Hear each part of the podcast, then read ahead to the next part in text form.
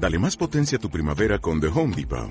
Obtén una potencia similar a la de la gasolina para podar, recortar y soplar con el sistema OnePlus de 18 voltios de Ryobi desde solo 89 dólares. Potencia para podar un tercio de un acre con una carga. Potencia para recortar el césped que dura hasta dos horas. Y fuerza de soplado de 110 millas por hora. Todo con una batería intercambiable. Llévate el sistema inalámbrico OnePlus de 18 voltios de Ryobi. Solo en The Home Depot. Haces más. Logras más. Hablamos con Raquel Latre, presidenta de la denominación de origen somontano, sobre el Festival Vino Somontano 2018. Raquel, ¿cuáles son las, cuáles son las principales novedades que presenta esta nueva edición?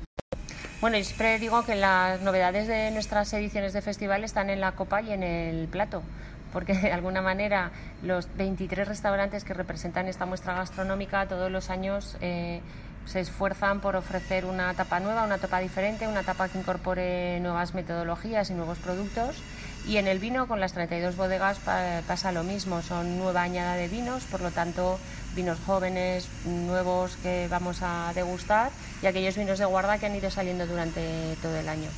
A la par de eso, evidentemente, dentro de la muestra, pues siempre hay nuevas mejoras que vienen motivadas un poco por esas ganas de, de sorprender, de acomodar, de adaptarnos a que ese festival cada año tenga algo nuevo y diferente y en esta ocasión pues nos parecía correcto que en el plano incorporáramos nombre a las calles y que esas calles, como no podía ser de otra manera, tuvieran nombre de las variedades de uva más significativas en nuestro territorio, también para que eh, aquellos que nos visitan pues se afianzaran con, con, ellas. A eso también le sumamos pues, productos de merchandising que van a ayudar a pasar las inclemencias del verano y que son características y que además nos van a ayudar pues, a dar un mejor servicio. Hablamos de las cubiteras y de los abanicos efectivamente esas cubiteras que en verano cuando hace tanto calor pues nos van a permitir que eh, la temperatura a la que se tomen los vinos pues sean idóneas y los abanicos pues bueno siempre que hay un poquito de aire parece que se pasa mejor el calor ¿Cuál es el plato fuerte del festival?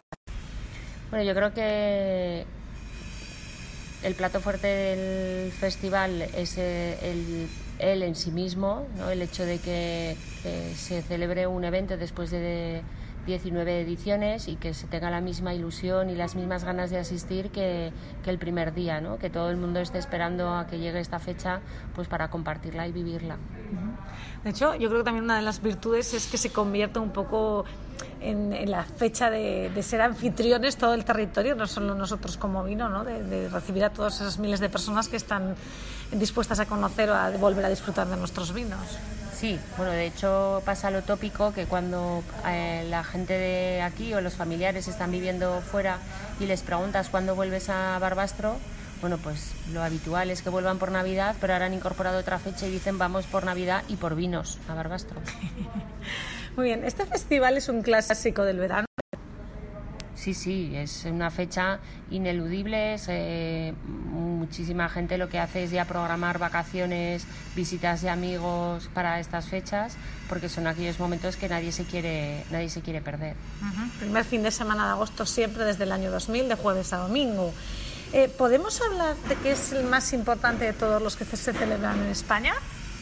Bueno, lo que podemos decir es que sí que en Aragón tenemos una repercusión muy importante, eh, tanto por el número de vinos que se sirven, porque además es un evento en el que única y exclusivamente hay vino y agua, es decir, no convive con ninguna otra bebida, y también porque la muestra gastronómica, como digo, pues tenemos restaurantes que, que llevan muchísimos años participando y que eso habla de la de la alta calidad que tenemos gastronómica también en nuestro territorio. En su momento, en el año 2000, fue realmente pionero porque se salía un poco como festividad de una denominación de origen fuera de la tradicional y que hasta ese momento era la única forma de celebrar lo que era el pisado de las uvas. Sí, había, mm, de alguna manera, este festival es la celebración y la puesta en relieve ¿no? del trabajo y del esfuerzo que hay en este sector, como es el sector del, del vino y lo que se quería hacer es que esa fiesta en la que nos sintiéramos identificados y que se disfrutara. Sí que fue novedoso porque mm, la mayoría de estas celebraciones están en torno a momentos tradicionales de, de lo que es la uva, ya sea del pisado, de la recolecta, y en este caso lo que se quiso hacer era disfrutarlo con toda la gente y con toda aquella gente que, que está en nuestro territorio y que, y que disfrutará del producto que, que realizamos. De hecho, en esa línea el festival refleja muy bien la filosofía de la denominación, que es que el vino es mucho más que vino y salía siempre cultura, gastronomía. Sí, y son dos cosas. Eh, por un lado, lo que muy bien dices, que detrás de cada vino hay una historia que contar, una historia de un territorio, de las gentes que lo elaboran. Y por otro lado también, pues lo que queríamos hacer es que disfrutar del vino es muy sencillo. Es sentarse, tener un ambiente adecuado, la compañía grata, eh, la temperatura idónea y a disfrutar de lo que hay en la, en la copa de vino. Este año también habrá concurso de tapas. Este año también habrá concurso de tapas, donde además tendremos el placer de contar contigo para como jurado y conocedor de la gastronomía y que bueno pues la participación de eh, conocedores porque no me gusta la palabra críticos, sino conocedores de la gastronomía, pues le aporta mucho valor a nuestra muestra, porque de alguna manera vosotros sois los que dais fe y dais crédito a esta muestra y, los que cada año pues eh, habláis de, de ese interés por los restaurantes de mejorar su cocina y mejorar sus medios. Eh, ¿El festival es un instrumento para la promoción de los vinos somontano al mundo? Uy, no es que no sea, no es que sea un instrumento, es el instrumento.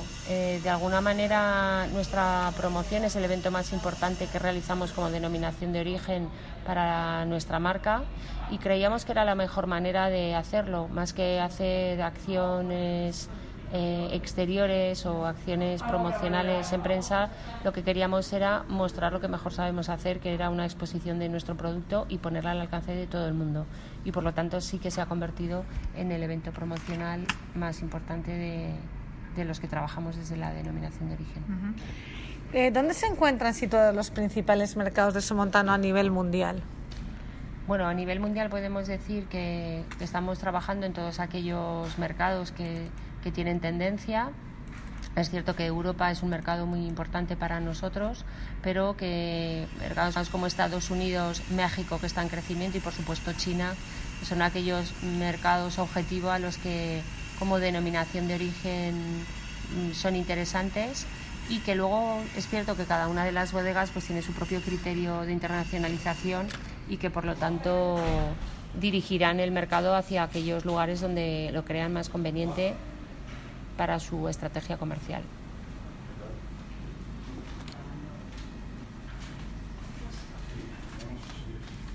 Bueno, hablamos de hablamos de mercado internacional eh, y dentro de, la verdad es que el mercado fuerte de Somontano en el que se consolida como, como una marca de referencia es España, donde se comercializaba en 2017 un, un 75% de la producción. Sí, es cierto que, nuestro dijésemos mix de, de ventas se centra más en España y de hecho por eso este año además lanzaremos una nueva campaña que vamos a trabajar en nuestro mercado nacional, nuestro mercado de proximidad. Nosotros creemos siempre que la fidelidad es a nuestro producto y a nuestra marca, pero también a aquellos que nos visitan, que visitan nuestro territorio somontano, visitan nuestras bodegas, nuestras instalaciones, conectan con la gente que está cerca del producto y eso hace pues que efectivamente nuestro mercado más fiel ¿no? sea el que tenemos cerca de nosotros. Mm. Un mercado que además es especialmente exigente como buen país histórico. Bueno, sí, aparte de exigente, también de competitivo, ¿no? Tenemos grandes zonas en España y grandes productores, tenemos precios muy competitivos, pero por eso en todas las zonas yo creo que no somos competencia en vino, nuestra competencia está en otros productos sustitutivos de, nosotros y lo que tenemos que hacer cada uno es poner en relieve aquello que nos diferencia, aquellos que nos hace especiales y eh, intentar ayudar a la gente a que conozca un poquito más qué se esconde detrás de cada una de las zonas vitivinícolas.